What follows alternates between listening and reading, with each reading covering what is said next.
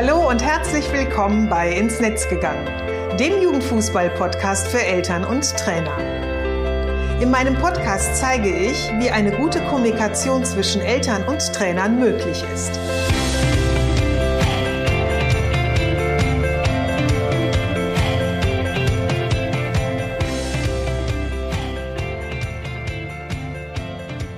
Ich bin Susanne Amar und helfe TrainerInnen, eine Kommunikation auf Augenhöhe mit den Eltern ihrer SpielerInnen aufzubauen, um ein Team zu werden. Denn nur als Team kann man gewinnen. In meinem Podcast profitierst du von meinen Erfahrungen und denen meiner GesprächspartnerInnen. Gemeinsam betrachten wir Themen im Kinder- und Jugendfußball aus den verschiedenen Blickwinkeln. Hör rein und hole dir direkt umsetzbare Tipps, die dich weiterbringen. Und danke, dass du diese Podcast-Folge mit deiner Community teilst. Hallihallo und herzlich willkommen zur Podcast-Episode Nummer 51. Heute geht es um Nachhaltigkeit. Nachhaltigkeit ist ja in aller Munde und in Zeiten globaler Erwärmung und Klimaschutz ist das Thema auch im Fußball ein wichtiges Thema. Da dreht es sich rund um Soziales, Ökologie und Wirtschaft und einige Vereine sind da schon bereits recht zukunftsweisend unterwegs. Es geht da um Themen wie soziale Verantwortung, Menschenrechte, Inklusion, Kampagnen gegen Diskriminierung und Rassismus, ähm, Unterstützung von, ja, ähm, ich sag mal, Projekten, die sich für bedürftige Menschen beispielsweise einsetzen. Aber genauso geht es auch um Themen ähm, auf ökologischer Ebene. Also wie zum Beispiel ähm, fair produzierte Merchandising-Artikel oder Trikots oder in der Gastro äh, Mehrwegbecher Bechersysteme, recycelbare Becher und halt auch ähm, so Dinge wie ähm, fair produzierte Lebensmittel, also Getränke, ähm, Schokolade, Snacks, die angeboten werden.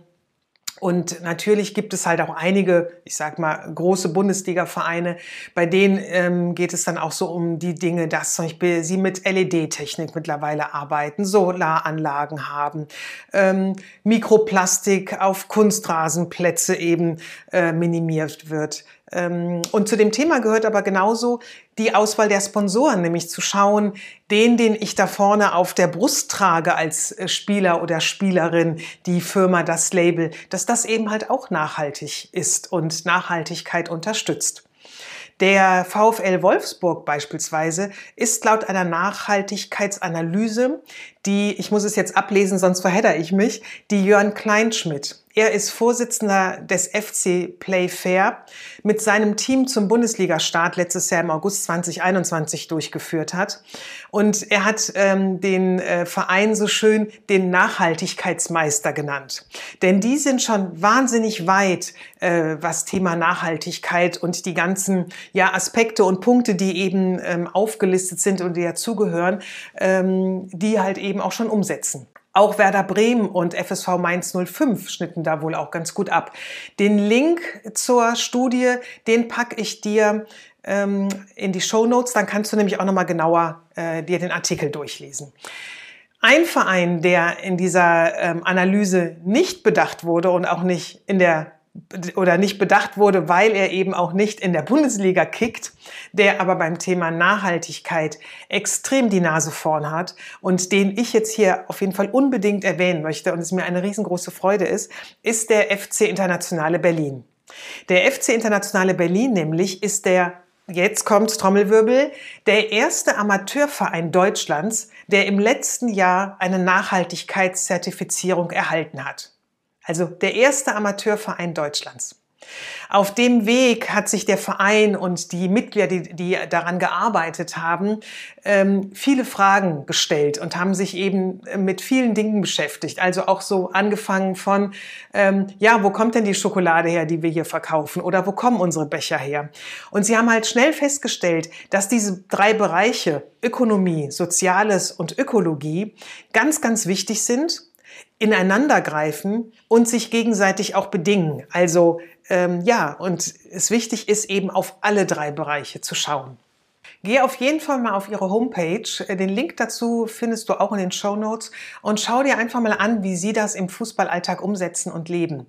Also ich finde es einfach großartig. Es ist wie gesagt ein wahnsinnig engagierter und motivierter Fußballverein. Ich habe ihn über ihren Vorstandsvorsitzenden Gerd Thomas ähm, kennengelernt und ja, wir haben mittlerweile auch im letzten Monat bereits den ersten Elternkommunikationsworkshop gemeinsam abgehalten und da habe ich halt auch einfach noch mal gesehen, was für eine Energie in diesem Verein steckt. Also ähm, vielleicht ist das ja auch Anreiz für andere Vereine und ich hoffe einfach, dass es ganz, ganz viele Nachahmer finden wird.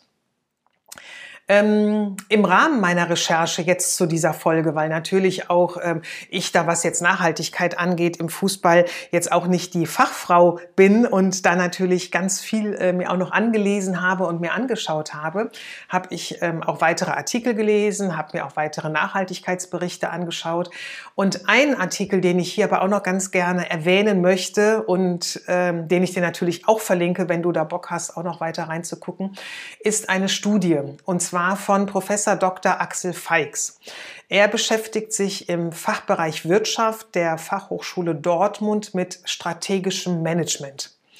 Und ähm, seine Erhebung, die er zusammen mit seinen Kollegen und Kolleginnen erstellt hat, ist auch relativ aktuell, ist nämlich auch aus dem letzten Jahr. Und äh, sie haben sich mit der Fragestellung beschäftigt, welche Erwartungen haben Fußballfans an die nachhaltige Ausrichtung von Profiklubs? Also, was erwartet der Fan von seinem Fußballverein? Ähm, wie der sich eben nachhaltig äh, oder wie, wie, wie er Nachhaltigkeit lebt. Dazu wurden online circa 1050 TeilnehmerInnen äh, befragt, die aus ähm, Expertinnen der Wissenschaft und aus dem Profifußball sowie ähm, aus Fans sich zusammengesetzt haben. Und ähm, ich fand es total spannend, was da als erstes rauskam, nämlich der wichtigste Aspekt, der genannt wurde, ist die Integration des eigenen Nachwuchses in die Profimannschaft. Das erwarten äh, oder erwarten diese die die Teilnehmer dieser Studie, also unter anderem auch Fans, äh, von ihrem von ihrem Verein. Also nicht soziales Engagement oder soziale Verantwortung, die ähm, auch natürlich genannt wurden und die ein bisschen weiter hinten genannt werden, aber jetzt auch wichtig sind. Ähm, ähm, darum ging es jetzt gar nicht, sondern es ging ihnen wirklich darum, den Nachwuchs in die, in den Profi, in die Profimannschaft zu integrieren. Also es geht hier weg vom Einkaufen junger Spieler hin zu den Spielern aus dem eigenen NLZ, die dort ausgebildet wurden, die Chance zu geben, im Profibereich Erfahrungen zu sammeln und Fuß zu fassen. Und das ist ja etwas, was es bisher in den Bundesliga-Vereinen noch nicht so wirklich etabliert ist. Also das passiert natürlich hier und da mal bei dem einen oder anderen. Das Gros ist es aber noch nicht, denn ähm, es kaufen ja noch ganz, ganz viele Vereine von anderen Vereinen beziehungsweise sogar aus anderen Ländern junge Spieler in ihren Kader hinzu. Also äh, an diesem Punkt zeigt sich, dass es noch ähm, an diesem Punkt und natürlich auch an anderen Punkten noch, ähm, die ich jetzt aber hier nicht alle einzeln aufführen kann, sonst äh, kommen wir nämlich gar nicht zu meinem eigentlichen Thema, um das es heute gehen soll. Aber es ist auf jeden Fall noch erheblich Luft nach oben bei DFB, DFL, bei den Fußballclubs und natürlich auch bei den Sponsoren, äh, die im, im Fußball dann eben auch mit ähm, aktiv sind. Aber jetzt mal ja zu mir und zu meinem Thema. Ähm, warum beschäftige ich mich heute mit dem Thema Nachhaltigkeit im Fußball und erzähle dir hier etwas zu Studien und Infos, die ich ähm, zusammengetragen habe und Studien und, und Artikel, die ich gelesen habe? Weil ich dir heute ganz gerne eine weitere Form der Nachhaltigkeit zeigen möchte, nämlich die Elternkommunikation. Dazu wirst du in der nächsten halben Stunde von mir erfahren, warum es für mich eine Investition in die Zukunft ist, sich mit Elternkommunikation zu beschäftigen. Ich er erkläre dir, wie ähm, ja, Nachhaltigkeit ähm, dir Zeit spart. Ich zeige dir, wie jeder oder jede nachhaltig sein kann und warum du Potenzial verschwendest, wenn du eben nichts veränderst an der Elternkommunikation in deinem Verein oder in deiner Mannschaft. Lass uns mal mit einem Rechenbeispiel beginnen. In Deutschland spielen circa 2,1 Millionen Kinder und Jugendliche Fußball in Vereinen. Ich finde, es ist immer noch mega viel, wenn du mich fragst. Und ähm, auch wenn die Zahlen nicht erst seit Corona ja rückläufig sind. Aber wenn wir jetzt mal davon ausgehen, dass nur jedes zweite Kind von nur einem Elternteil in seinem Hobby unterstützt wird, dann sind das knapp eine Million Unterstützer, Unterstützerinnen in Form von Vätern, von Müttern, vielleicht auch von Großeltern, Onkel, Tante. Das ist auf jeden Fall ein Potenzial, was wenig Beachtung findet in äh, Fußballvereinen und auf der anderen Seite eine Ressource ist, die vorhanden ist, jedoch nicht genutzt wird. Im Sinne der Nachhaltigkeit ist das eine absolute Verschwendung. Es ist nämlich etwas vorhanden, was nicht mehr hergestellt werden muss, was einfach schon da ist, was aber keine Anwendung findet. Ich habe ja in meinem Podcast schon viel darüber gesprochen, wie wichtig und wie sinnstiftend es einfach ist, wenn Trainerinnen und Eltern gemeinsam zusammenarbeiten und damit eben ein angenehmes Umfeld für den Spieler und die Spielerin schaffen und ähm, dass das ja bereits auch schon wirklich mit ganz kleinen Schritten super gut umsetzbar ist. Wenn du da noch mal hineinhören möchtest und da noch mal so ein bisschen mehr Informationen haben magst, dann empfehle ich dir die Episode 45, nämlich da geht es noch mal um dieses Thema, bist du endlich bereit mit den Eltern zusammenzuarbeiten, statt einen Bogen um sie zu machen. Denn ähm, heute möchte ich mehr den Schwerpunkt darauf legen und dir zeigen, dass es einfach gut investierte Zeit ist, wenn du dich mit dem Thema Elternkommunikation mal näher beschäftigst. Also der erste Grund, den ich hier dazu nennen möchte, ist, ich finde, es ist eine Investition in die Zukunft.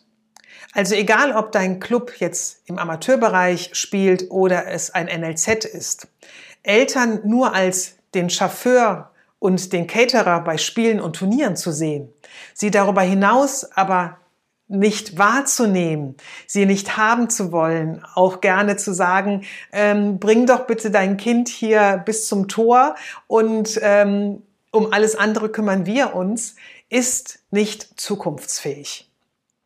Und ich möchte dir auch gerne ein paar Gründe nennen, warum ich dieser Meinung bin. Also der erste Grund ist, der Fußball und die damit verbundenen Anforderungen haben sich eben einfach verändert. Also der Fußball an sich ist ja viel ähm, professioneller auch schon im Kinder- und Jugendbereich geworden, als er das noch vor, weiß ich nicht, 15 oder 20 Jahren war. Der zweite Punkt ist unser verändertes Schulsystem mit Ganztagsunterricht macht Eltern zwangsläufig zum Zeitmanager ihres Kindes, damit es den Sport überhaupt ausüben kann und beides eben unter einen Hut bekommt, nämlich Schule und Fußball. So die Zeiten, die ich noch aus meiner Jugend kenne, ähm, in der halt meine Freunde, die alle Fußball gespielt haben, im Grunde nach der Schule nach Hause gefahren sind, dort gegessen haben und äh, Hausaufgaben gemacht haben und dann alleine mit dem Fahrrad zum Fußball geradelt sind, nachmittags um vier oder halb fünf. Die Zeiten sind ja bei ganz vielen wirklich vorbei, denn viele Kinder sitzen bis nachmittags äh, um drei oder vier in der Schule und da ist es nur mit Unterstützung möglich, dann pünktlich für um halb fünf, fünf oder halb sechs, je nachdem wie alt sie auch sind, auf dem Fußballplatz stehen zu können. Der dritte Punkt ist, ähm, das wirst du sicherlich auch ähm, sehr gut selber erfahren oder schon erfahren haben, wenn du in einem Amateurverein ähm, tätig bist oder aktiv bist, dass das Ehrenamt schnell mal deine Kapazitäten übersteigen kann zeitlich, aber auch energetisch. Nämlich du machst ja nun ähm, einen, einen Trainerjob, den du neben deiner Haupt Tätigkeit äh, machst. Also neben deinem Beruf, deiner Ausbildung, deinem Studium, äh, in welchem System du auch eben gerade drin steckst. Und das wissen halt ja ganz, ganz viele Eltern auch eben überhaupt nicht. Und ähm, damit es dir da eben einfach leichter fällt und du nicht so ausgepowert bist, such dir da Unterstützer und Unterstützerinnen. Der vierte Punkt, ähm, den ich nennen möchte, ist auf dem Fußballplatz da bist du der Experte oder die Expertin. Zu Hause für ihr Kind ist das die jeweilige Mutter oder der jeweilige Vater. Und dieses Expertenwissen, was ihr beide habt, nutzt das doch, nutzt auch doch die Expertise der Eltern, bündelt euer großartiges Wissen und werdet strukturiert zu Partnern. Und ich betone hier extra strukturiert. Denn es ist ganz wichtig, dass du dir ein paar Gedanken machst, bevor du in die Kommunikation mit den Eltern einsteigst, damit sie eben gut funktioniert und äh, ja, Hand und Fuß hat. Der zweite Grund ähm, für das Thema Elternkommunikation äh, und Nachhaltigkeit ist für mich, Strukturen helfen. Zuallererst ist es wichtig, dass der Verein an der Kommunikation und Zusammenarbeit mit den Spielereltern etwas verändern möchte. Also das ist so die Grundvoraussetzung, damit in, in dem Bereich überhaupt etwas passieren kann. Denn jede Veränderung beginnt ja mit der Akzeptanz. Und in der Form ist es die Akzeptanz, dass Eltern Teil des Kinder- und Jugendfußballs sind. Und dann empfehle ich immer, ähm, wenn man sich mit dem Thema beschäftigen möchte, dass man das nicht alleine im stillen Kämmerlein macht, sondern dass man sich ein kleines Team sucht. Und ähm, das könnte beispielsweise ein Team sein, was aus Jugendleitung, vielleicht ein, zwei TrainerInnen, einem Vorstandsmitglied besteht. Und im schönsten Fall ist es natürlich auch, wenn ein, ähm, ein Elternteil dabei ist. Oftmals ist es ja so, dass ähm, der Jugendleiter, die Jugendleiterin oder Trainer, Trainerin oftmals so eine Doppelfunktion haben, dass sie Elternteil sind und aber eben eine Trainerfunktion haben. Und dann ähm, könnte man das darüber abdecken. Und ähm, dieses kleine Team, das kann super gut Leitlinien und Strukturen erarbeiten, wie das miteinander aussehen kann. Und damit du dir so eine Vorstellung davon machen kannst, wie diese Zusammenarbeit aussieht, äh, möchte ich dir gerne ein paar Fragen so an die Hand geben, die oftmals helfen, sich mit dieser Thematik so ein bisschen zu beschäftigen und sich da so, so langsam reinzuarbeiten. Ähm, eine Frage könnte sein, wie können dich die Eltern unterstützen? Also wobei braucht der Verein, braucht vielleicht ähm, jede Mannschaft, es gibt ja so bestimmte Themen, die sind äh, in jeder Mannschaft auch vorhanden. Wo könnten da eben Eltern unterstützen? Also wir gehen jetzt erstmal so von dem Allgemeinen aus. Wir gucken uns jetzt noch nicht so ein bisschen die Sonderfälle oder Ausnahmen an. Äh, die nächste Frage könnte sein, wie kannst du die Eltern ins Boot holen? Weil das ist ja oftmals auch so der, äh, die Frage, na ja, wir wollen mit den Eltern, aber äh, wir haben beispielsweise Eltern, die wir noch nie gesehen haben, weil sie ihr Kind immer nur ähm, abgeben und nur abholen, aber nicht auf den Platz kommen. Das wären dann zum Beispiel so Möglichkeiten zu über oder so äh, Situationen zu überlegen. Ja, wie kann das passieren? Wie kannst du an die Eltern herankommen? Wie kannst du ins Gespräch mit den Eltern kommen? Wie sollen Gespräche, die ähm, zwischen Eltern und TrainerInnen, JugendleiterInnen geführt werden, zukünftig verlaufen? Also was sind da für euch die Prämissen? Ähm, so, äh, ich sag mal, Begriffe wie auf Augenhöhe, wertschätzend, respektvoll. Äh, das könnten eben halt auch so paar Dinge sein, über die ähm, ihr euch im Team dann Gedanken machen könnt. Wie kommt ihr dorthin, damit das genau geschieht? Gleichzeitig ist ein Blick auf die jetzige Situation auch immer ganz hilfreich. Also zu schauen, also nicht nur immer so defizitorientiert zu schauen, sondern auch zu schauen, naja, was haben wir denn bisher, was erfolgreich ist, was gut läuft in den einzelnen Mannschaften, aber vielleicht auch allgemeiner Natur, was so die Jugendleitung berichtet und sagt, ähm, auch das ist aber schon ganz gut, da können wir, kommen wir schon ganz gut ins Gespräch oder da werden Informationen gut transportiert. Also ähm, im Hinblick darauf, ähm, was kann oder was soll auch übernommen werden. Also ähm, damit man eben nicht ganz bei Null anfängt, wenn eben auch schon Dinge da sind, die gut funktionieren. Das ist auch eine Ressource. Nutzt auch die und werft sie nicht über Bord. Und dann äh, wäre zum Beispiel auch noch so eine Frage, wer kann bei der Umsetzung unterstützen, wenn ihr beispielsweise in der Vergangenheit schon mal ähm, Veränderungen vorgenommen habt. Wer war da so mit im Boot? Wer hat da mitgeholfen? Wären diese Personen jetzt vielleicht auch wieder als Unterstützer dabei? Oder braucht es vielleicht auch einfach neue Ideen, neue Möglichkeiten, ähm, ja, neue, neue ähm, Leute im Team. Also nur mal so diese paar Fragen, die schon mal so in diese Richtung gehen, äh, wenn man sich um das Thema Leitlinien und Strukturen kümmern möchte. Und ähm, es ist eben halt einfach ganz wichtig, dass ähm, du dir darüber Klarheit verschaffen solltest, bevor du in die Umsetzung gehst. Also bevor du in die Zusammenarbeit mit den Eltern gehst, in die Gespräche mit den Eltern gehst. Das ist so ähnlich wie im Training. Da hast du ja auch einen Plan, wie du beispielsweise eine neue Taktik mit deinen SpielerInnen trainieren willst. Und machst dir ja auch im Vorfeld Gedanken, wie kannst du dahingehend ähm, die verschiedenen Trainingseinheiten aufbauen. Du gehst ja selten oder gar nicht, vermute ich mal, unvorbereitet auf den Platz, dass du nur diese, dieses Ziel im Kopf hast aber nicht weiß, wie die, der Weg dorthin aussehen äh, wird, wie die kleinen Zwischenziele aussehen können. Und so ähnlich ist das eben halt auch in, äh, in der ähm, ja quasi ähm, Leitlinienarbeit, äh, äh die du ähm, vornehmen solltest, wenn du halt eben in die Elternkommunikation kommen möchtest. Der dritte äh, Grund, warum ich eben Elternkommunikation wichtig finde ähm, und nachhaltig finde, ist, Sie spart richtig gut aufgebaut, strukturiert aufgebaut, spart sie dir extrem viel Zeit. Also auch wenn du jetzt gerade noch vielleicht ein bisschen bei diesem Thema bist, ähm, Leitlinien, Strukturen erarbeiten und äh, mit einem Team zusammen und jetzt auch so denkst, boah, das ist ja wirklich total zeitaufwendig. Ne? Alleine, wenn man jetzt sich vorstellt, man, ähm, es ist, das Team besteht vielleicht so aus vier bis sechs Leuten, die immer an einen Tisch zu bekommen zu einem bestimmten Zeitpunkt, das ist ja schon eine Orga-Geschichte. Da stimme ich dir voll und ganz zu. Das ist zeitaufwendig. Ähm, es braucht auch Zeit, bis Leitlinien erstellt sind, bis es geschafft ist. Und auch später wirst du merken, ähm, dass sie sich, dass es immer mal wieder so eine Anpassung gibt. Also dass sich ähm, die Strukturen, die ihr legt, vielleicht auch ähm, verändern, dass sie sich weiterentwickeln. Das ist eben vergleichbar wie mit dem ja Miteinander zwischen dir und den Eltern. Oder das kennst du ja auch von anderen Beziehungen, die du hast, ja innerhalb deiner Familie, mit deinem Partner, deiner Partnerin, mit Freunden. Da ist es ja auch so, dass Beziehungen Beziehungsarbeit ähm, braucht Zeit, braucht Geduld und Beziehungen verändern sich auch.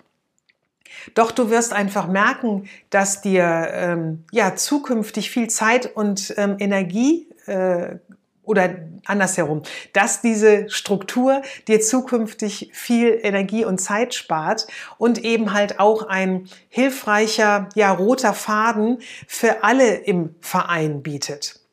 Denn so einmal verfasste Leitlinien, die kannst du vielseitig einsetzen.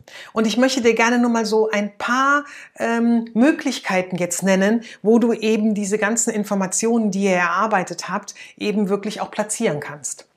Als ähm, erstes kannst du sie super gut auf der Elternseite deiner Homepage, wenn dann dein Verein eine hat, ähm, platzieren, um den Eltern nämlich zusätzlich eine Sichtbarkeit und Anerkennung darüber zu geben und sie eben mit den wichtigsten Informationen zu versorgen ähm, als Handout. Also du weißt vielleicht mittlerweile, wenn du öfter meinen Podcast hörst oder auch meine Blogartikel liest, dass ich ein sehr großer Fan davon bin, Handouts zu erstellen. Das ist so ein, ich nenne ihn immer so ein, so ein Einseiter, wo halt alle wichtigsten Infos kurz und knapp fixiert werden mit ähm, was braucht es oder was wünsche ich und warum wünsche ich das und was ist der Mehrwert davon. Das können, auch wenn es nur vier oder fünf Punkte sind, ähm, finde ich es wichtig, das einfach schriftlich zu verfassen. Und dieses Handout kannst du nämlich beispielsweise ähm, Eltern, die erstmalig zum Training kommen, zu einem Probetraining kommen, also die erstmalig so in deinen Verein kommen, ähm, denen kannst du das wunderbar an die Hand geben, denn damit wissen sie bereits über die wichtigsten Dinge im Verein, über die Eltern. Ähm, Arbeit, Zusammenarbeit oder vielleicht auch über die Erwartungen, die der Verein an Eltern hat, Bescheid. So ein Handout ähm, kann dann super gut Grundlage für deinen nächsten Elternabend sein. Denn ähm, es ist so, dass auch, wie ich es eben genannt habe, es ist ja eine Veränderung, die Zeit brauchen wird. Das heißt, ähm, vielleicht wird es in deinem, in deiner Mannschaft Eltern geben, die sofort mit auf den Zug aufspringen und dir sofort folgen und das auch super gut umsetzen können. Dann gibt es vielleicht Eltern, die tun sich ein bisschen schwerer und brauchen vielleicht ein bisschen länger und brauchen auch noch mal immer wieder so eine Erinnerung. Ähm, und ähm, also wie so im Training ja auch, da gibt's ja auch Spieler und Spielerinnen, bei denen ähm, sitzt es sofort und die können es sofort irgendwie umsetzen und dann gibt es auch welche, die brauchen einfach so ein bisschen länger und das ist bei Eltern auch nicht anders oder bei Menschen. Ne? Also jeder ist ja auch so unterschiedlich in seiner ähm, Auffassungsgabe und in der Umsetzung und dann in die in der Umsetzung eben halt auch in die in, in die Praxis äh, hinein. Und ähm, das ist halt eben auch bei diesem Thema äh, der Fall, dass es da unterschiedlich schnell wahrscheinlich gehen wird. Und ähm, so ein Handout äh, mit den verfassten Linien immer wieder auf dem Elternabend zu erwähnen, das ähm, hilft dann eben, dass die wichtigsten Aspekte der Zusammenarbeit du dort immer wieder nennst und auch immer wieder darauf hingewiesen wird. Und je häufiger jemand etwas hört, desto eher kann er es dann eben halt auch verinnerlichen und eben auch verstehen und damit akzeptieren. Und die, die es eben einfach schon mitmachen, bei denen geht es in dem einen Ohr rein und im anderen wieder raus und für die ist es dann unerheblich. Aber es ist halt eben wirklich so ein Reminder Reminder quasi. Und ich finde, dass diese Leitlinien auch super, super hilfreich sind ähm, für Trainer und Trainerinnen, die ähm, zum Teil oder zum Beispiel noch jung sind und noch unerfahren sind. Also das war zum Beispiel so ein Feedback, was ich aus einem äh, Workshop ähm, mitgenommen habe von einem Jugendleiter, der hat mit meiner Unterstützung eine Elternseite auf seiner Homepage erstellt und er sagte, diese, ähm, weil da geht es eben auch darum, im Grunde Leitlinien und Strukturen zu erarbeiten, wie möchten wir gerne mit den Spielereltern zusammenarbeiten. Und er sagte, ein Feedback war, das hat ihn selber sehr überrascht, aus der äh, Trainerschaft, aus seinem Trainerteam, die nämlich sagten, boah, jetzt haben wir mal wirklich so einen, so einen Leitfaden, so einen roten Faden, wie der Verein sich die Elternkommunikation und die Elternzusammenarbeit vorstellt. Und ähm, gleichzeitig finde ich diese Leitlinien auch immer wichtig für Trainer und Trainerinnen, die ähm, neu in den Verein kommen oder die neu eine Mannschaft übernehmen, um eben zu wissen, ja, wie wird hier Elternkommunikation gelebt? Und es ist dann eben nicht nur so eine Info für Sie, sondern es hilft Ihnen dann auch zur eigenen Reflexion. Also beispielsweise ein neuer Trainer oder eine neue Trainerin, die dann für sich abklopfen kann, ah, das ähm, soll hier äh, oder so sieht die Zusammenarbeit mit den Eltern in der Mannschaft aus. Passt das zu mir und meinen Vorstellungen? Kann ich da mitgehen? Kann ich das umsetzen? Möchte ich das umsetzen? Und ähm, ich finde, das ist halt auch eine gute Möglichkeit, für den jeweiligen Trainer oder die Trainerin und auch den Verein im Grunde schon so ein bisschen abzuklopfen. Passen wir zueinander? Und äh, dieses Abklopfen, das ähm, hilft halt einfach auch, ich sag mal so, ähm, ja, falsche Erwartungen zu minimieren, ähm, beziehungsweise so beständigen Trainerwechsel zu minimieren. Weil oftmals ist es ja so, wenn dann ähm, quasi die, die Erwartungen und die Vorstellungen ja nicht übereinpassen äh, zwischen Verein und Trainer und Trainerin, dann führt das ja zwangsläufig dann irgendwann dazu, dass der jeweilige Trainer oder die jeweilige Trainerin ja dann auch wieder den Verein verlässt, was dann für dich als Verein wieder bedeutet, wieder jemand Neues zu suchen. Und ähm, das finde ich halt eben auch eine gute Möglichkeit, da schon dem der betreffenden Person ausreichend Informationen an die Hand zu geben, damit er oder sie dann ganz genau weiß, was er oder nee, was sie oder ihn so rum dann in deinem Verein erwarten wird. Und äh, diese Zeitersparnis, die würde ich dir ganz gerne noch mal so an einem konkreten Beispiel ähm, ähm, verdeutlichen. In ähm, Gesprächen mit TrainerInnen höre ich ganz oft, ähm, dass sie so sich ein bisschen beklagen und sagen, puh, diese Gespräche nach dem Training oder auch nach Spielen, das ist echt ganz schön viel Zeit, was da, was äh, da uns immer geraubt wird. Und ähm, da sage ich immer, das kann man ja auch relativ gut ähm, verändern. Und zwar in Form von Kommunikationsregeln, dass man eben eine Regel aufstellt, wann miteinander gesprochen werden kann. Und ähm, dazu ist es halt auch einfach wichtig, dir klar zu machen, na ja, warum möchtest du einfach diese Gespräche nach Spiel und nach Training nicht mehr?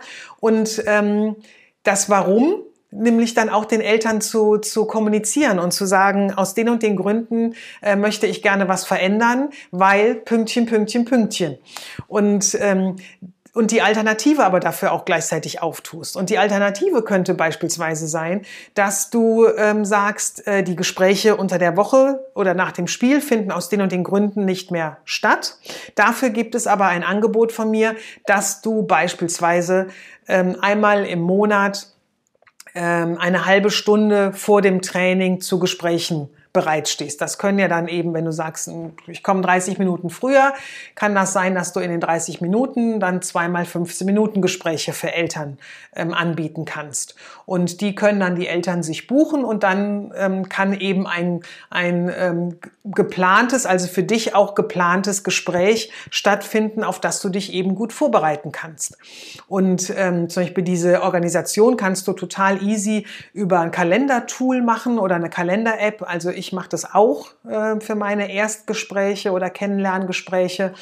Ähm, dass ich nutze beispielsweise Calendly. Das ist ein ähm, kostenfreies Tool in der ganz einfachen Variante und habe damit ähm, gar nichts zu tun mit der mit der ähm, äh, quasi mit der Terminabsprache, sondern ich gebe halt immer die die Zeiten frei, die ich zur Verfügung stehe und dann kann derjenige sich dann dort selber einbuchen. Und das wäre für dich ja auch dann eine Möglichkeit, so dass du eben ähm, ja den Raum frei hast äh, nach dem Training und nach dem Spiel für andere Dinge ähm, nicht mehr eben dadurch, äh, sage ich mal, so ein bisschen blockiert bist durch Elterngespräche, die ja auch dann oftmals dahin führen, dass du ähm, gar nicht so richtig weißt, was will derjenige jetzt von mir, du kannst dich nicht wirklich gut vorbereiten und du reagierst im Grunde immer nur aufs Gespräch, aber agierst ja nicht, weil, ähm, wie gesagt, du immer so ein bisschen auch schnell mal, wie das einige TrainerInnen auch formuliert haben, ja, so ein bisschen überrumpelt wirst. Also das nochmal so ein bisschen an einem konkreten Beispiel, was jetzt ähm, dieses, diese Zeitersparnis, wie die dann auch aussehen könnte. Und in meinem letzten ähm, Workshop zum Thema Elternkommunikation, ähm, als ich das so erklärte, kam auch dann der spontane, die spontane Antwort einer Trainerin, die sagte, meine Güte, also sich vorher gut vorzubereiten, sich Gedanken zu machen, wie kann das genau aussehen, das erspart mir nach hinten raus sehr viel Zeit. Ja, und so ist es auch. Also sich wirklich mit dieser Thematik im Vorfeld gut auseinanderzusetzen und zu planen, das spart nach hinten raus dann wirklich Zeit. Also jetzt die Impulse, die ich dir jetzt so genannt habe, ähm, die führen dazu, dass du ein Miteinander mit den Eltern schaffst. Und ähm, dieses Miteinander, das lässt dich kompetent in deiner Trainerrolle bleiben, weil du die Struktur ja vorgibst, wie wird das miteinander? Was kann ich, wie biete ich das hier an? Wie baue ich das auf? Dass die Arbeit auf mehrere Schultern verteilt wird und du eben entlastet wirst. Du dich dadurch effektiver, ups, Heuwegelchen langsam, du dich darüber ähm, effektiver um dein Training kümmern kannst, um deine Spieler und Spielerinnen kümmern kannst, weil du ähm, Unterstützung von den Eltern bekommst du die Eltern eben damit äh, durch diese Leitlinien und durch, durch diese Struktur eben ins Boot holst und das aber eben nach bestimmten Regeln und ihr gemeinsam dadurch einen angenehmen Raum für die Spieler und Spielerinnen ähm, schaffen könnt. So, das waren jetzt mal so ein bisschen meine Gedanken. Zum Schluss ähm, fasse ich dir einfach nochmal so meine drei Gründe zusammen, warum Elternkommunikation strukturiert aufgebaut 100% nachhaltig ist. Also, der erste Punkt war, dein ähm, Eltern- oder Elternkommunikation ist eine Investition in die Zukunft. Strukturen, der zweite Punkt, helfen in der Elternkommunikation. Und der dritte Punkt ist ähm, eine gut strukturierte ähm, Elternkommunikation mit ähm, Leitlinien, mit Kommunikationsregeln erspart Zeit.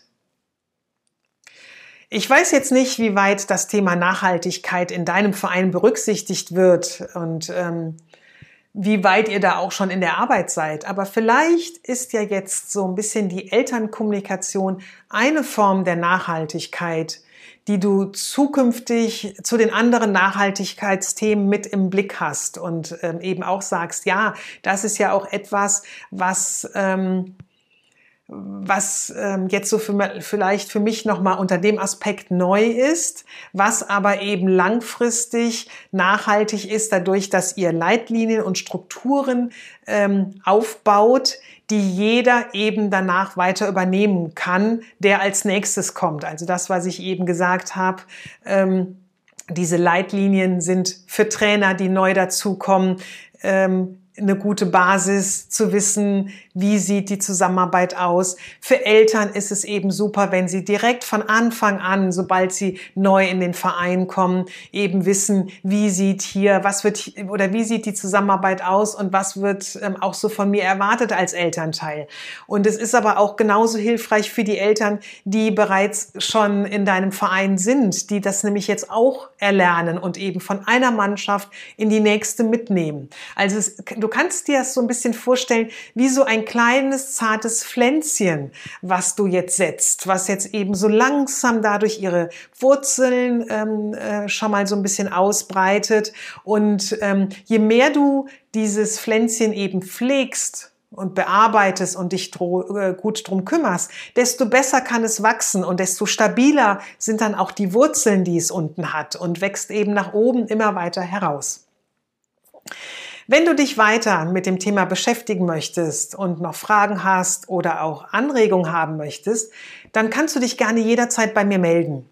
Ähm, das ist, wie ich es eben schon mal so kurz erwähnt habe, bei mir total gut und einfach möglich über meinen Kalender auf meiner Homepage. Da gibt es die Möglichkeit, ein kostenfreies Erstgespräch zu buchen. Das ist ungefähr so 30 Minuten lang.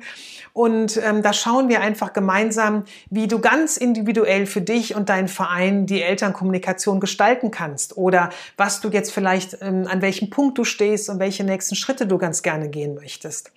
Den äh, Link zum Kalender, den packe ich dir auch wie die anderen Links, die ich jetzt alle in der ganzen Episode so hier und da erwähnt habe, auch in die Show Notes, sodass du da, wenn du magst, immer mal wieder reinklicken kannst. Und du findest auch in den Show Notes wie immer den Blogartikel zur Episode, wo ich nochmal die wichtigsten Inhalte für dich zusammengefasst habe, damit du sie dort eben nochmal nachlesen kannst. So, ich wünsche dir jetzt ganz, ganz viel Spaß beim Umsetzen. Und du weißt, Sharing is Caring. Teile die Episode gerne mit jemandem, der sich auch dafür interessiert und der eben halt auch ganz viel Spaß am Thema Elternkommunikation hat. Schön, dass du heute dabei warst und ich freue mich, wenn du auch in die nächste Episode wieder reinhörst. Bis dahin, alles Gute und bleib gesund.